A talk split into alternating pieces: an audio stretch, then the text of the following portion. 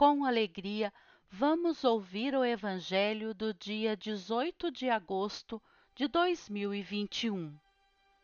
Proclamação do Evangelho de Jesus Cristo segundo Mateus, capítulo 20, versículo 1 ao 16. Naquele tempo, disse Jesus aos seus discípulos esta parábola: O reino dos céus é como a história do patrão que saiu de madrugada para contratar trabalhadores para sua vinha. Combinou com os trabalhadores uma moeda de prata por dia e os mandou para a vinha. Às nove horas da manhã, o patrão saiu de novo. Viu outros que estavam na praça, desocupados. Ele lhes disse: Ide também vós para a minha vinha, e eu vos pagarei o que for justo. E eles foram. O patrão saiu de novo ao meio-dia e às três horas da tarde, e fez a mesma coisa. Saindo outra vez pelas cinco horas da tarde, encontrou outros que estavam na praça. Ele lhes disse: por que estais aí o dia inteiro desocupados? Eles responderam: Porque ninguém nos contratou.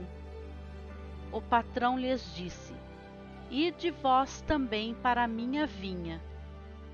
Quando chegou a tarde, o patrão disse ao administrador: Chama os trabalhadores e paga-lhes uma diária a todos começando pelos últimos até os primeiros.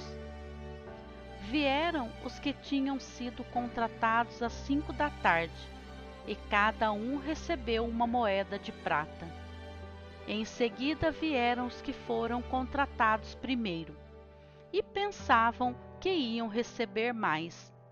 Porém, cada um deles também recebeu uma moeda de prata ao receberem o pagamento, começaram a resmungar contra o patrão. Estes últimos trabalharam uma hora só, e tu os igualaste a nós, que suportamos o cansaço e o calor o dia inteiro. Então o patrão disse a um deles: Amigo, eu não fui injusto contigo não combinamos uma moeda de prata? Toma o que é teu e volta para casa. Eu quero dar a este que foi contratado por último o mesmo que dei a ti. Por acaso não tenho o direito de fazer o que quero com aquilo que me pertence? Ou estás com inveja, porque estou sendo bom? Assim, os últimos serão os primeiros, e os primeiros serão os últimos. Palavra da salvação. Glória a vós, Senhor. Mensagem do dia. Procure compreender o próximo. Não magoe aqueles que o beneficiaram. Procure compreender as palavras e ações dos outros, especialmente se o amam não fira a sensibilidade alheia, porque você sabe como sofre quando fazem isto com você.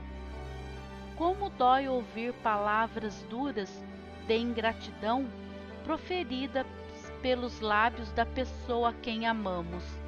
Não faça isso. Procure compreender os outros. Autor Carlos Torres Pastorino